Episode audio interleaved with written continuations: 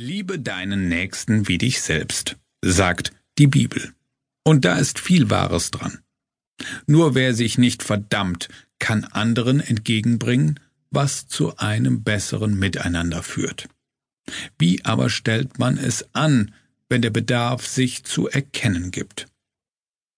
In der Regel sind Menschen schon von Natur aus mit sich einer Meinung und ganz und gar im Reinen, wenn bei ihrer Entwicklung nicht das eine oder andere schiefgelaufen wäre. Das gilt es aufzuarbeiten, wenn es sich einem in den Weg stellt. Hinderlicher Ballast ist über Bord zu werfen. Damit wird frühzeitig begonnen.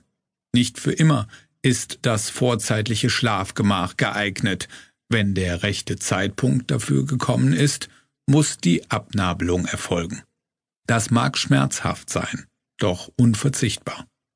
Halten Sie nicht an Überkommenem fest. Früher war es nur dann wirklich schöner, wenn man nicht vorankommt. Trennen Sie sich von dem, was war, damit Sie befreit Ihrer Zukunft entgegenschreiten können. Das ist freilich oft leichter gesagt als getan. Sie müssen sich auch keiner kompletten Psychoanalyse unterziehen, nur das beiseite schaffen, was im Moment arg stört. Wenn Sie sich minderwertig fühlen, gehen Sie den möglichen Ursachen dafür näher auf den Grund. Es kann ja sein, dass andere Motive verantwortlich zu machen sind, als in der konkreten Situation begründetes. Wenn Sie das feststellen sollten, betrachten Sie das akute Problem isoliert.